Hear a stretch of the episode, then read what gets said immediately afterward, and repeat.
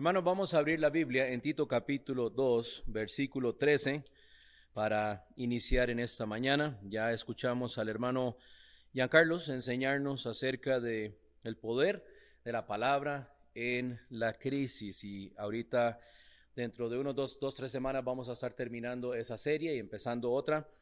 Y bueno, gracias a Dios por eh, lo que hemos podido vivir y aprender.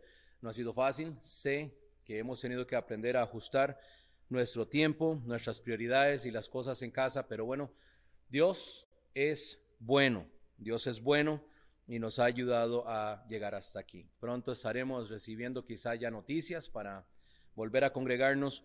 Nos están diciendo que por ahí de junio 21 de en adelante eh, ya vamos a tener normativas para la iglesia. Entonces estemos pendientes de esto.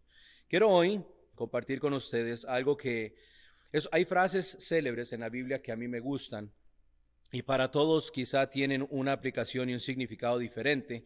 lo que significa en la Biblia es lo que significa, sino la forma en que capta la atención eh, a cada uno de nosotros cuando eh, leemos el pasaje quizá en algún momento de la vida o en alguna circunstancia especial. Y eh, la palabra esperanza es algo que quiero este, que hablemos hoy.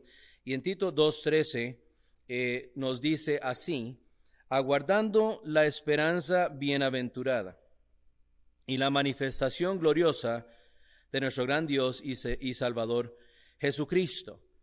Esa esperanza bienaventurada es un término que me ha llamado la atención por mucho tiempo. Eh, el término viene hablando de lo que viene para la iglesia, el rapto, las promesas que Dios ha hecho para el creyente, pero la forma en que, lo eh, está escrito aquí, la forma en que se expresa es interesante, la esperanza bendecida, una esperanza anhelada, algo que es muy bueno para nosotros. Y hoy quiero enseñarles, en, eh, hay siete textos diferentes y vamos a ver unas pinceladas de cada uno, donde la esperanza eh, involucra algo que estamos esperando, algo que, que nos da una motivación y vamos a ver esto. Entonces, unas pinceladas en cuanto a la esperanza del creyente y esta palabra que es muy grande y muy necesaria, y no solamente para el creyente. Y esto es lo interesante. Esperanza es un estado de ánimo optimista, algo que nos hace tener eh, fe en algo, eh, eh, mirar hacia, hacia adelante, no importando lo que esté sucediendo en el momento o en nuestro pasado, pensando que hay algo mejor allá afuera es aquello que deseamos o aspiramos nos parece posible. Cosas que creo que pueden llegar a suceder y voy a trabajar hacia, hacia eso. Se ha dicho muy comúnmente que la esperanza del hombre es lo último que se pierde. Cuando se pierde la esperanza en algo, ya no hay más que hacer. Cuando ya, cuando ya no hay una forma de, de pensar positivamente hacia lo que puede sucederme cuando he perdido toda la esperanza, todo el optimismo, toda la, mi, combustible emocional para lograr algo. Cuando una persona llega allí, eh, vemos depresión, vemos suicidios, vemos eh, eh, personas rendidas en, ese, en esa parte de su vida. Este combustible emocional nos lleva a seguir adelante como seres humanos. Todo ser humano tiene esperanza de algo de cumplir metas, de ganar dinero, de llegar a tener una posición, de llegar a cumplir un, eh, un viaje que siempre quiso hacer, conocer algún lugar. Es una esperanza que le mantiene motivado a hacerlo, es un tipo de combustible. Cuando conocemos a Dios, los creyentes, la esperanza cambia. La forma en que ponemos esperanza en las cosas o en quién ponemos la esperanza cambia es porque vemos las cosas de una forma ahora espiritual, pero más que eso, bíblico. Eh, obviamente al, aceptar a Cristo nos convertimos, eh, nacemos de nuevo a la familia de Dios, pasamos de muerte a vida espiritual. Entonces tenemos un ser espiritual que es llevado hacia adelante eh, y dirigido por el Espíritu Santo que mora en nosotros. Ahora la esperanza puedo ponerla en lo que Dios ha dicho. Y lo que Dios ha dicho está escrito en la Biblia. Entonces, no hay que andar deambulando buscando profecías nuevas, palabra eh, proféticas y cosas de ese tipo. Eso, eso está muy fuera del marco de lo que la Biblia nos enseña. Y si usted es una persona que anda buscando esperanza en ese tipo de cosas, va a quedar muy defraudado. Porque el hombre puede decir lo que quiera. Eh, eh, nuestra boca puede proferir lo que se nos ocurra y de repente no se cumple. Como alguien que no cumplió su promesa, alguien que dijo que iba a hacer algo, no lo hizo y usted quedó defraudado, quedó desanimado y su confianza ya se movió de, ese, de esa persona, de esa circunstancia. Pero con Dios no es así. Con Dios Él ha dicho cosas, ha puesto principio bíblico y mi esperanza al ir conociendo a Dios a través de la palabra puede ser fundamentada en cosas que no van a moverse. Entonces cambia. Y algunos pasajes claves que quiero ver, que de, anclarme, para anclarme en esperanza eh, como creyente, es lo que quiero enfatizar por unos, por unos minutos en esta mañana. Quiero que pasemos a Segunda de Pedro, capítulo 1. Segunda de Pedro, capítulo 1, versículo 3. Hablando de la esperanza del creyente, una palabra muy grande, muy necesaria para nosotros hoy. En 2 de Pedro 1.3 tenemos la esperanza de salvación. Por ahí inicia las cosas, por ahí inicia todo para el creyente. Eh, aquellos que andan buscando el, significado de la vida, hacia dónde voy, eh, qué hay después de la muerte y todo esto. Bueno, la salvación es el inicio y la, la puerta donde se podemos entrar a poder tener esperanza en las promesas de Dios. Dice, como todas las cosas que pertenecen a la vida y a la piedad nos han sido dadas por su divino poder, mediante el conocimiento de aquel que nos llamó por su gloria y excelencia. Estamos hablando de la esperanza.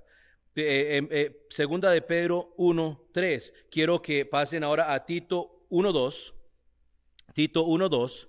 Las cosas excelentes que Dios promete en la esperanza, dice, en la esperanza de la vida eterna, la cual Dios, que no miente, el único que no miente, Dios, prometió desde antes del principio de los siglos. Algo excelente, algo mejor prometido, la esperanza prometida a nosotros por Dios mismo, salvación. Salvación del hombre eh, eh, es la esperanza de contestar esa pregunta difícil. ¿Cuál? ¿Qué pasa cuando muero? Si yo muero hoy, si usted muere hoy, ¿dónde va a ir su alma? Porque por más que la religión invente y la ciencia invente, el hombre es un ser eterno. El hombre tiene una conciencia que le dice que hay alguien allá afuera a quien tengo que dar cuentas. La conciencia es la que nos dice que es malo matar, malo mentir, malo robar. Dios puso la conciencia en el hombre. Es parte de nuestro ser creado, nuestra alma. Ese, hombre vive eternamente. Y mi conciencia me habla, me acusa, me, eh, también me, puede pues dar un, elogio de algo que hice bien, hacerme sentir bien por haber cumplido algo correctamente. La conciencia es así. Entonces, muchas personas, la mayoría de las personas cuando enfrentan la muerte, automáticamente se preguntan, ¿y yo qué? ¿Yo qué? ¿Cómo será mi muerte? ¿Será que voy a morir de una enfermedad? ¿Voy a morir en un accidente? ¿Voy a morir trágicamente? Eh, no sé, eh, póngale las mil formas de morir que usted puede inventar, pero vamos a morir. ¿Y después de esto qué? Porque la conciencia también nos dice, nos habla acerca de nuestra maldad cuando hacemos cosas mal nos, nos, nos molesta la conciencia, nos, nos, nos remuerde la conciencia, como decimos muchas veces, cuando decimos una mentira o cuando engañamos a alguien o cuando estamos haciendo algo que no es debido. Y no solamente el creyente, todos. E, esa misma conciencia es la que trae a, mi, a, a, a, la presencia inmediata mía cuando me enfrento a la muerte, que si yo tengo lo que se necesita para poder llegar a la otra vida, y, mucha gente no sabe qué es eso. El creyente sabe muy bien porque la Biblia nos dice qué hay después de la muerte. Pero muchas personas eh, tienen un concepto de Dios y creen en Dios, pero su forma de llegar a Dios es, algo eh, muy pues ambiguo. Es una opinión, una filosofía, una religión. Pero igual piensan en la muerte. La salvación del hombre, la esperanza de poder contestar esta pregunta, cuando usted pregunta a alguien, a veces evangelizando, ¿dónde iría usted si muere hoy? Cuando esa persona contesta al cielo, y usted pues sigue indagando y dice, ¿por qué? Porque yo he confiado en Cristo como mi Salvador personal. Esa persona entiende, según la Biblia, lo que es salvación. Entonces ya no temo la muerte. Pablo dijo, para mí, para mí morir, vivir es Cristo, morir es ganancia. Él entendía que iba a pasar, iba a ser una graduación algo mucho mejor de lo que él experimentó aquí. Y si Pablo, quien era creyente, pudo decirlo en esas palabras, yo puedo repetir esas palabras de Pablo y también tener esa esperanza. También de experimentar la esperanza de poder experimentar amor y perdón. Amor y perdón es algo muy escaso en estos tiempos. Eh, tener amor, y no estoy hablando de ese amor de, de, enamoro, estoy hablando de un amor que me ama a pesar de lo que he hecho y lo que soy. El amor de Dios que se expresa hacia el hombre, donde Él, este, por amor, envía a su Hijo a morir por cada uno de nosotros, a pesar de nuestras circunstancias. No importa quién haya sido usted o qué ha hecho, Dios está dispuesto a perdonarle en amor para que usted se arrepienta de sus pecados. Y muchas personas nunca han tenido amor. Eh, quizá fueron rechazados pequeños, quizá tuvieron una vida muy difícil y quizá, pero un día alguien les habló del amor de Dios expresado como el Padre Perfecto y aceptaron a Cristo y encontraron amor y perdón. Es algo muy necesario. La esperanza de salvación me contesta la pregunta difícil, me provee una experiencia de amor y perdón real, única, y también me da la esperanza de tener la conciencia libre y limpia. Yo no sé, eh, bueno, la psicología y la, salud mental, ese comercio que se ha hecho a raíz del estado mental del hombre, eh, es porque la conciencia es un juez interno brutal. Y la conciencia es lo que lleva a cada uno de nosotros a veces a sentirnos mal, desechados, apartados, como cuando usted está en un grupo de amigos y usted hace algo indebido y el grupo de amigos te aparta. Tu conciencia te persigue, tu conciencia duerme contigo, tu conciencia come contigo, tu conciencia te llega a enfermar porque el remordimiento y, y, al haber causado un problema va cargado en mi conciencia, mas cuando soy salvo, puedo experimentar una conciencia libre de las ofensas que he cometido. Puedo gozar de una conciencia limpia, sé a través de la Biblia cómo vivir una vida santificada según la palabra, y eso es la esperanza que la salvación me trae. Dos, hay también la esperanza de una posición. Ahí mismo en Tito, Tito habla de esto más, eh, tal vez, eh, porque es un libro muy, muy corto, pero tiene muchas referencias a la esperanza. En Tito 3.7, tengo la esperanza de tener una posición. Dice, para que justificados por su gracia, dice la Biblia, viniésemos a ser herederos conforme a la esperanza de la vida eterna. Hoy por hoy la gente busca posiciones de algo. Todo el mundo quiere ser el jefe. Todo el mundo quiere ser el que, el que lidera, el que hace la decisión. Eh, lastimosamente la mayoría de las personas no califican para eso. Eh, para llegar a ser líder y para llegar a tomar decisiones, usted tiene que tener una madurez y, una, y un tiempo recorrido en su vida para hacer las cosas bien.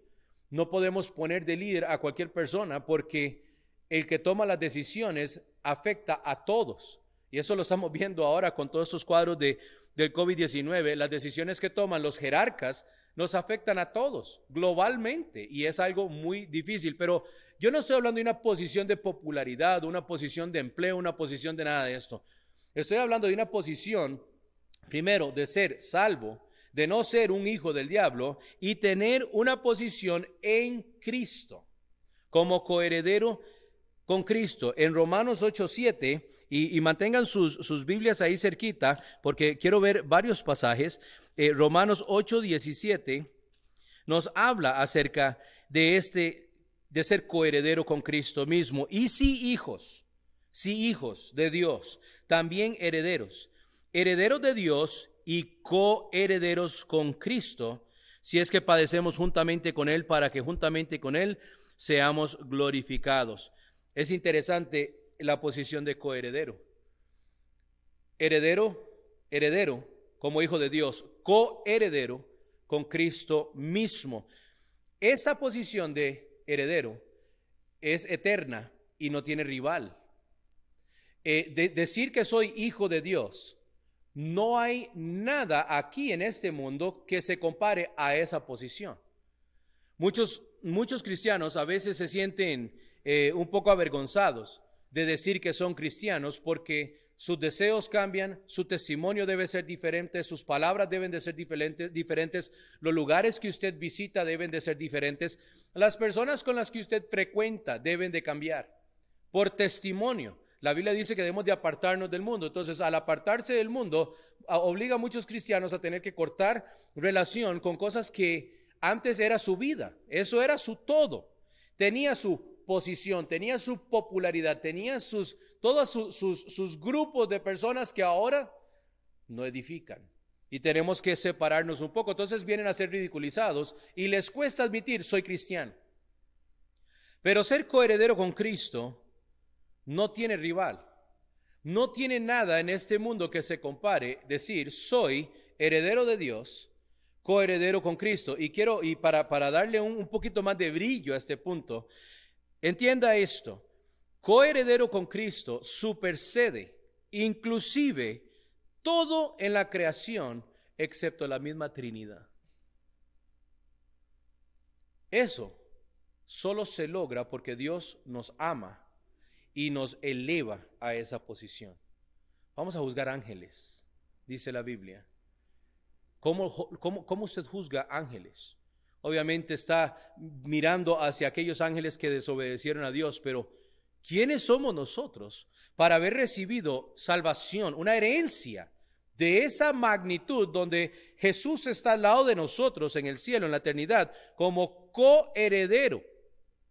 Y nosotros sobre lo demás. Lo único que supersede esto es la Trinidad. Envuelva su cabeza alrededor de eso por un momento. Dios ama a nosotros y esa posición no tiene rival. Yo tengo una esperanza de estar en esa posición. Ya estoy, pero cumplirla, estar presente en el lugar, pues bueno, Cristo tiene que venir o yo debo morir. Pero qué esperanza más grata. Esperanza, salvación, esperanza de posición y esperanza de un testimonio firme.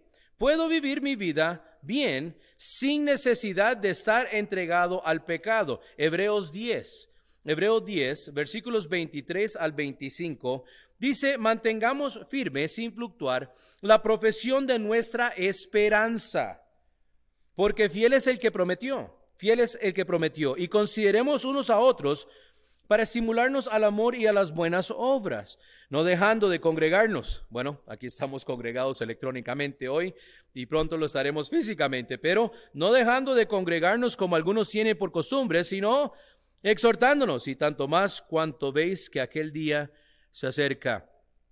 Puedo tener la esperanza de mantener una vida santificada, limpia, limpia un testimonio fiel al Señor. Puedo mantener una vida con obras buenas. Lo que antes hacía que era mal, que servía al mundo y al diablo, ahora puedo hacer las cosas bien y servir al Señor. Es una esperanza de un testimonio bueno y puedo ser fiel al Señor. Yo puedo cumplir lo que Él me pide muchos creen que, es que la barra que Dios pone es muy alta y yo no, yo no puedo vivir así. Es más, yo no soy un fanático, yo no soy de esos que andan con la, ah, la aureola ahí arriba y con mis manitas juntas siempre. Yo simplemente quiero vivir y gracias a Dios que me salvó. Sí, gracias que te salvó y así como por fuego. Pero según la Biblia, usted tiene la esperanza de vivir una vida santificada del Señor. El decir que usted no puede o no, no es que no puede, es que usted no quiere vivir así. Usted no, usted quiere, usted quiere vivir a su manera, usted quiere hablar sus vulgaridades, usted quiere escuchar las tonteras, usted quiere mezclarse con el mundo y pensar que usted va a estar bien con Dios. No, no, nos ha llamado a la santidad y la esperanza que tengo es que puedo hacerlo, puedo hacerlo.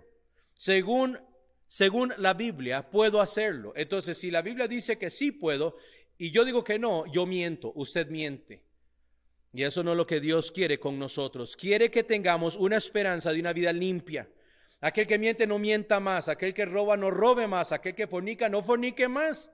Como Jesús le dijo a la, samaritana, vete y no peques más. Había estado con no sabe cuántos hombres, él, les nombró los hombres y, ese que está nuestro esposo, ay, ese, él es profeta y ella tuvo un, un momento de, de salvación y Jesús dijo, vete y no peques más. Simple. Vete y no peques más. Usted tiene la esperanza de un testimonio firme. No divague, no ande poniendo excusas y diciendo que esto no es para usted. Eso es decir que la salvación no es para usted tampoco. Y si usted quiere jugarse su alma por su mala actitud y su, y su falta de firmeza en la fe o compromiso con el Señor, o porque usted no quiere meterse en la palabra un poco a estudiar, limpiar su vida, entonces usted, usted tiene problemas más serios que simplemente no querer vivir como un creyente. La salvación de Cristo, el sacrificio perfecto de Cristo, su sangre, demanda esto y me dice que puedo hacerlo. Está en mí el hacerlo. Y esto viene a través del Espíritu Santo. Pero tengo una esperanza de un testimonio firme. Y cuatro, tengo una esperanza de la venida de Cristo. Otra vez en Tito, Tito 2.11. Volvamos al libro de Tito. Y el versículo, capítulo 2, versículo 11. Tengo la esperanza, 2.13, perdón, el versículo con el que inicié. La esperanza de que Cristo viene. Aguardando la esperanza bienaventurada que estamos esperando, la bienaventura, esa bendición de la manifestación gloriosa de nuestro gran Dios y Salvador Jesucristo. Tengo una esperanza en cuanto a la venida de Cristo. No solo eso, yo sé lo que viene para el futuro del hombre y la venida de Cristo. Que es que usted tiene su bolita de cristal, pastor, y usted puede ver el futuro, ¿no? Eh, tengo una Biblia y en la Biblia me dice todo lo que Dios tiene preparado para el hombre. Esto no tiene que ver con el futuro del el país y el futuro económico del planeta, ni, ni, ni, si el hombre va a encontrar otra vida en otros planetas. Eh, quítese eso de la cabeza. Tiene que ver con el plan de Dios para la redención del hombre y el cumplimiento de sus promesas para Israel. Todo está aquí y se ha cumplido tal cual hasta hoy y no hay razón de creer que no se va a cumplir lo que falta. Póngale nombre y apellido si quiere. Sé lo que viene para el futuro del hombre y la venida de Cristo según la Biblia. Y no estoy hablando de esos sueños locos que algunas personas tienen y quieren hablar acerca del futuro y hacer sensacionalismo, hacerse un nombre por ellos mismos sin filtrarlo a través de las escrituras. Lo siento. Dios no tiene nada nuevo para nosotros. Bueno, sus bendiciones son nuevas cada mañana, su, todo lo que Dios tiene para nosotros todos los días para mí es nuevo, pero el plan de Dios no es nuevo. Está escrito y se cumplirá tal cual como están las escrituras. Sé que Cristo viene a cumplir sus promesas. Aceptar a Cristo y depositar mi fe en Él para salvación libera mi alma de la condenación del, del infierno. Y hay lo que me gusta a veces llamar una segunda salvación, librar mi carne de la presencia del pecado. Sé que Cristo va a venir y nos va a sacar, va a llevarse la iglesia y vamos a ir con Él a allá al juicio, al juicio, al bimá de Cristo y estaremos con Él y habrá muchas cosas interesantes sucediendo allá en la eternidad, según la Biblia. Pero una de las que más me ocupa mi mente es que no tendré que lidiar con el pecado más. Mi segunda salvación. No es que la salvación va y viene, no, ya soy salvo, soy, soy acepto a la familia de Dios y nada me puede arrebatar de la mano del Señor, según Romanos. Pero estoy aquí aún en la carne. Y en la misma pelea, eh, eh, justo el libro de Romanos 7, 8 y 9, donde Pablo está hablando de esta lucha interna con el pecado, se acaba cuando esté con Cristo. Eso va a ser un alivio increíble. Imagínense una conciencia que siempre está pura, sin problemas, sin tentación, sin, sin, sin ningún pecado que le asedia. Eso es una esperanza de la venida de Cristo para nosotros. 5. Hebreos 3:6. Tengo la esperanza de ser libre. Todo es una cadena. Es una cadena de, esperanza, todo está amarrada una con la otra y es interesante porque hoy estamos buscando esperanza en muchas cosas, pues ponga su esperanza en el Señor, ponga su esperanza en su palabra, Hebreos 3:6. Pero Cristo, como hijo sobre su casa, la cual casa somos nosotros, si retenemos firme hasta el fin la confianza y el gloriarnos en la esperanza. Soy libre de la condición eterna pasada de ser condenado de mi pecado y soy libre de la familia de Satanás. Allá está su influencia, sí, pero yo no pertenezco a esa familia. Cuando Jesús habló a los fariseos, sacamos esa conclusión de, muy simple, cuando Jesús le dijo a los fariseos, vosotros sois de vuestro padre el diablo. Bueno, entonces si usted no es hijo de Dios, ¿de quién es hijo? Demanda la pregunta.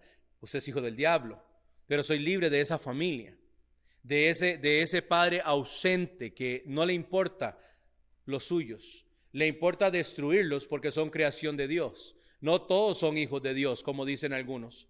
Todos son criaturas hechas por Dios. Pero hijos de Dios somos aquellos que hemos entregado nuestra voluntad al Señor, nos hemos arrepentido de nuestros pecados delante de Él y hemos puesto nuestra fe en Él para salvarnos del pecado. De ahí paso de ser hijo del diablo a ser hijo de Dios. Entonces ya no soy hijo de ese Satanás, soy hijo de Dios.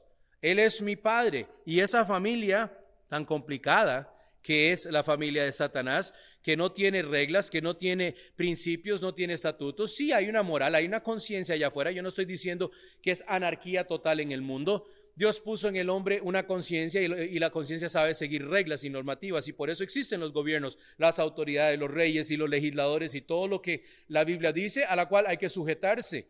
Pero estoy hablando de mi familia espiritual. Dios, yo soy libre de esa familia del diablo y soy parte de la familia de Dios. Y la esperanza de ser libre de la carnalidad, como ya lo mencioné. Este, estas promesas, hermanos, la confianza, gloriarnos en la esperanza. ¿Cómo podemos gloriarnos aquí de nada? Mucha gente se gloria de que se ganó una medalla en unas Olimpiadas, que ganaron un partido muy importante, lograron una posición de trabajo muy buena, se ganaron un dinero, se compraron un vehículo que siempre quisieron y se glorían en esas cosas. Pero ¿puede usted gloriarse en el Señor Jesucristo aquí? Sí. Podemos hacerlo. Podemos decir que somos herederos que somos salvos, que somos bendecidos, que tenemos una forma de mantener una vida pura, que tenemos esperanza de cosas buenas aquí. Y ocupamos esperanza. La esperanza es algo que tiene que motivarme a hacer las cosas mejor, llevarme del día a día, levantarme, salir, moverme, trabajar, mantener a mi familia. Si no hay esperanza, eso no sucede. Pero todo lo que estoy hablando viene a, a traducir, a entender ¿Cuál esperanza es con la que usted vive? Porque hay muchas cosas que trato de hacer en la carne que no salen bien.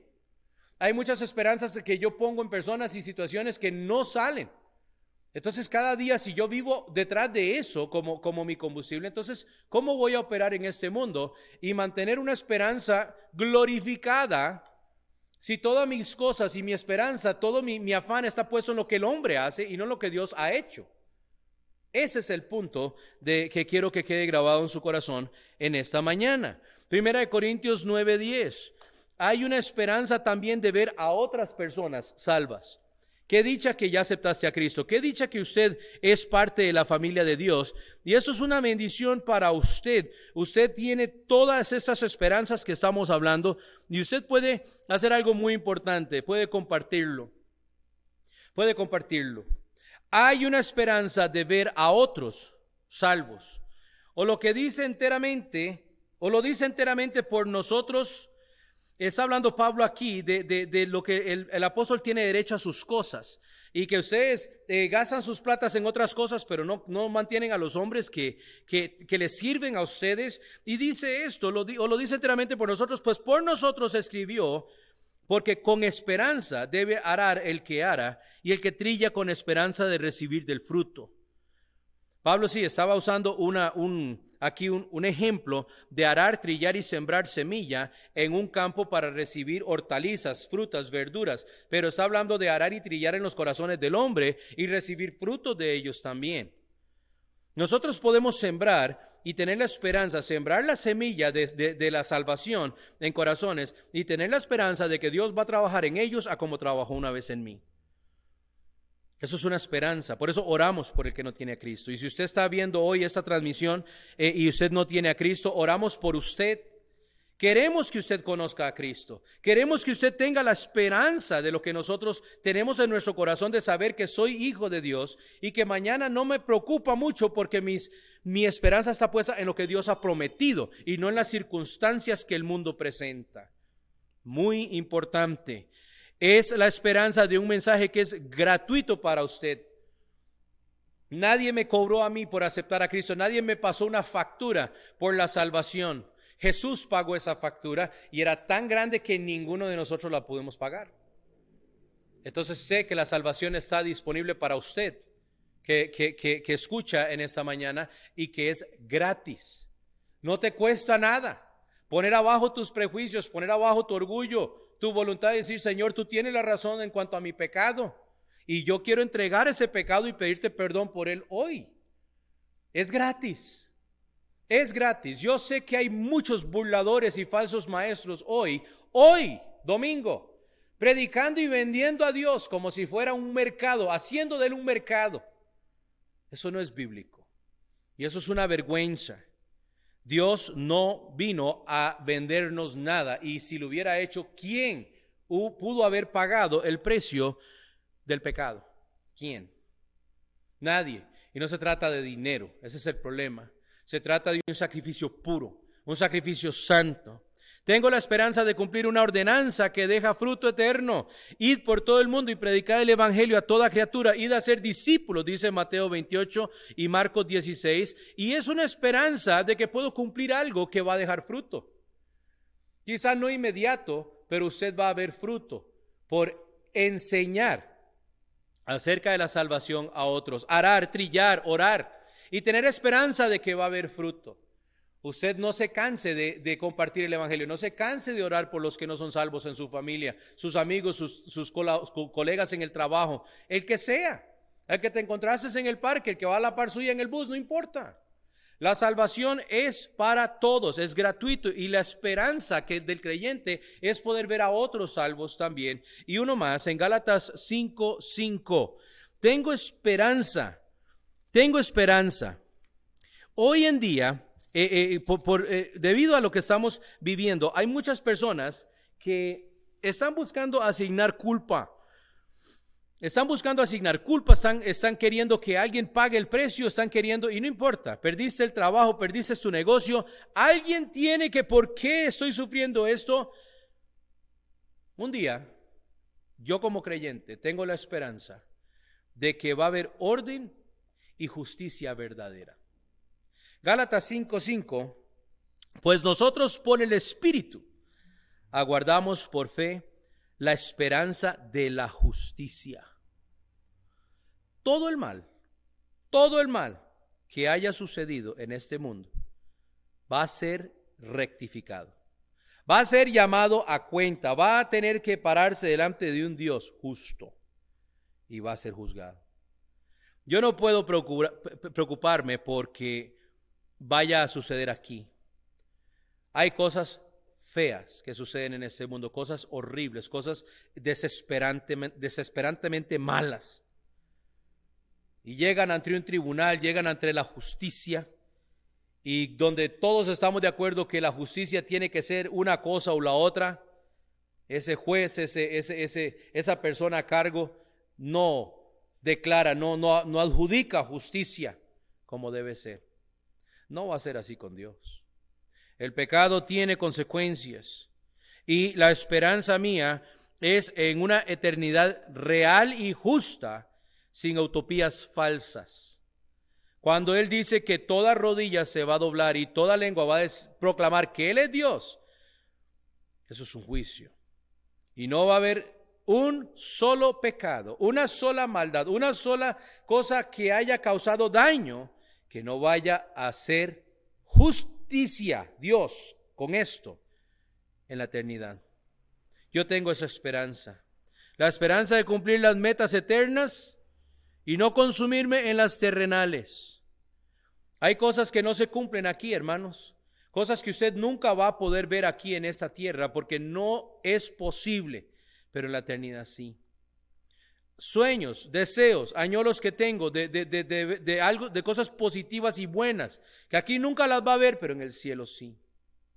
Eso va a ser sanado por completo, va a ser erradicado el pecado, erradicado la maldad y va a haber justicia verdadera con Dios. Dios juzgará incluso lo que yo no veo y lo que desconozco.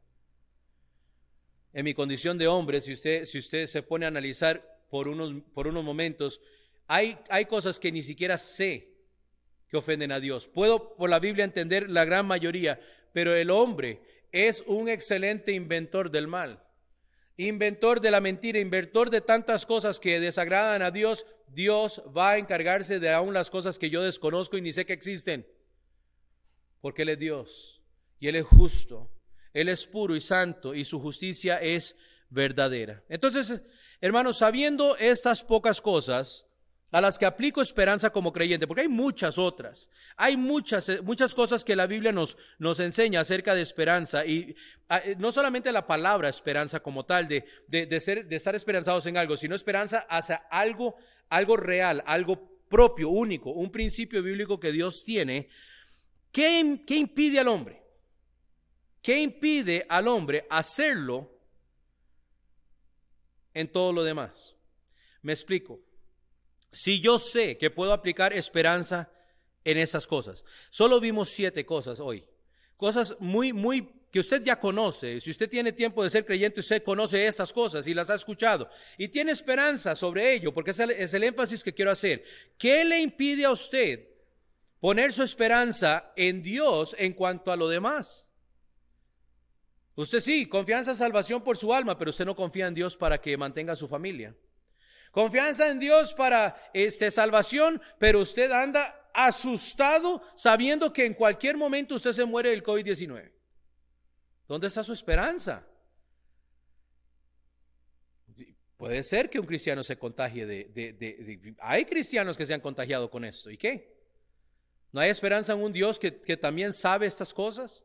Como cualquier otra enfermedad que hay, que es aún peor. Una muerte más lenta, más agonizante, más difícil. Y no, no tenemos un Dios que nos lleva a través de la enfermedad, nos lleva a través de, del sufrimiento, nos carga a través de la necesidad. ¿Acaso no tenemos esperanza en Dios en esas cosas? Debemos.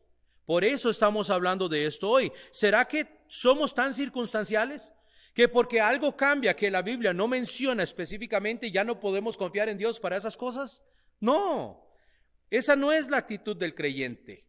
Confío y espero en Dios siempre. No importa lo que esté pasando en mi alrededor. ¿Será que la esperanza del creyente es algo sujeto a los sucesos del momento? No debe ser así. Nunca. Puedo levantarme en paz con Dios. Puedo dormirme en paz con Dios. Puedo tener una relación con mi familia en paz con Dios. Puedo tener una relación con mi sociedad y mi gobierno en paz con Dios. Puedo tener mi iglesia y estar en mi iglesia en paz con Dios. Porque mi esperanza está puesta en Él y lo que Él ha dicho y cómo Dios se mueve en, entre nosotros. En Colosenses 3.2 y termino. Es, es un pasaje, es, tiene eh, la frase muy, muy conocida Colosenses 3.2, poner la mira en las cosas de arriba, no en las de la tierra. Se pone su mirada aquí, usted constantemente va a estar desesperado.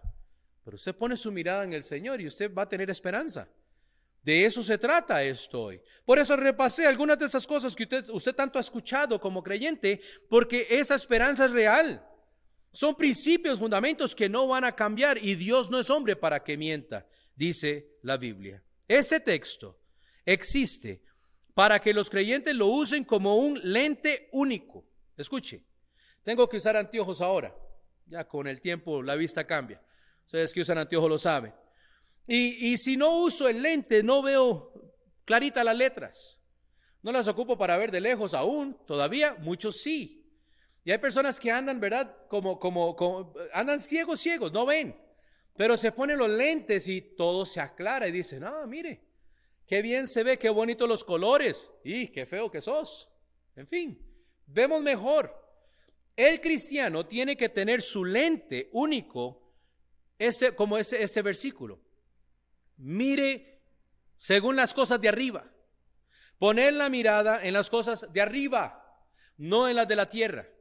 Si usted pone su mirada en las cosas de Dios, se aclara, sus ojos se, se aclaran para ver cómo es el asunto aquí abajo. Y la esperanza ya usted va a decir, con razón Dios dice, no, confiemos, que no hagamos, que, ¿por qué? Porque la esperanza suya está mal puesta, pero usted usa el lente divino, poniendo sus ojos en, en como Dios ha dicho, ponga sus ojos en Dios, usted va a tener una esperanza real.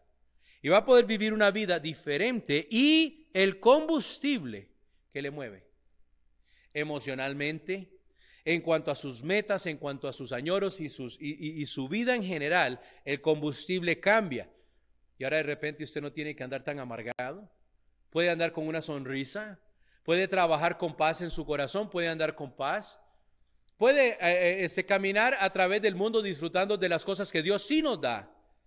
Porque este mundo, hermano, Dios lo hizo, al, al principio lo hizo perfecto. Y lo entregó al hombre y le dice, tome, aquí está, administrelo. Todo está sujeto a ti, administrelo. Y es un lugar hermoso. Sí, cierto que ahorita las playas están cerradas y los bosques y todas esas cosas están cerradas, pero ¿qué lugares más preciosos nos ha dado Dios para disfrutar aquí? Pero usted solo puede disfrutarlas cuando su esperanza está puesta en lo que Dios ha hecho. Entonces mi pregunta es, ¿lo está? ¿Dónde está su confianza hoy, su esperanza? ¿En qué está depositada su fe para poder pasar a través de lo que este mundo ofrece? Aun cuando el mundo ofrece cosas buenas, hermanos, aún están propensas a fallar. Aun cuando vienen cosas que son más, más, más de lo que uno espera del hombre, está propensa a fallar. Yo sé eso porque la Biblia me lo, me lo, me lo enseña. Entonces, si usted vive una vida circunstancial en cuanto a su esperanza, con los ojos puestos en la tierra, usted va a vivir siempre con una vida inestable, deprimido, va a vivir un poco triste siempre, porque las expectativas nunca van a ser cumplidas. Ponga su esperanza en Dios. Padre, gracias porque tú eres tan bueno con nosotros y nos das una esperanza viva, primero de salvación. Y queremos, Dios, que alrededor de nuestra iglesia, alrededor, Señor, de estas, de estas enseñanzas, siempre se pueda escuchar un mensaje, Dios, que dé esperanza al corazón del hombre que está desesperadamente separado de ti por el pecado. Pido que trabajes en el corazón de cada uno y que tú, Señor, le guíes a la salvación. Usted que está con nosotros en esta mañana, si usted no tiene a Cristo, le invito ahora mismo que usted incline su cabeza delante del Señor y ore, ore a Dios, ore conmigo. Las palabras no te salvan, la actitud de tu corazón es la que te salva, pero dígale a Dios estas palabras. Dígale, Señor, en este momento yo reconozco que soy pecador. Y yo delante de ti presento mi, mi condición de pecador y te pido perdón de mi pecado. Yo acepto la sangre que Cristo derramó por mí como el sacrificio único por mi pecado, porque Él es santo. Acéptame como tu hijo. Hazme parte de tu familia en el nombre de Cristo Jesús. Si usted ora a Dios con todo su corazón, la Biblia dice que usted pasa de muerte a vida. Ya no vas a ser familia del diablo, vas a ser familia de Dios, coheredero con Cristo mismo. Y si alguno está en Cristo, nueva criatura es. Las cosas viejas pasaron y aquí todas son hechas nuevas. Y en el caso lo que vimos hoy, su esperanza puesta en Cristo Jesús. Que Dios te bendiga, que Dios les guarde, hermanos. Estamos orando por cada uno de ustedes y seguimos trabajando para ir alistándonos para el día de poder reunirnos otra vez aquí en la iglesia juntos. Que Dios les guarde, hermanos. Estamos para servirles.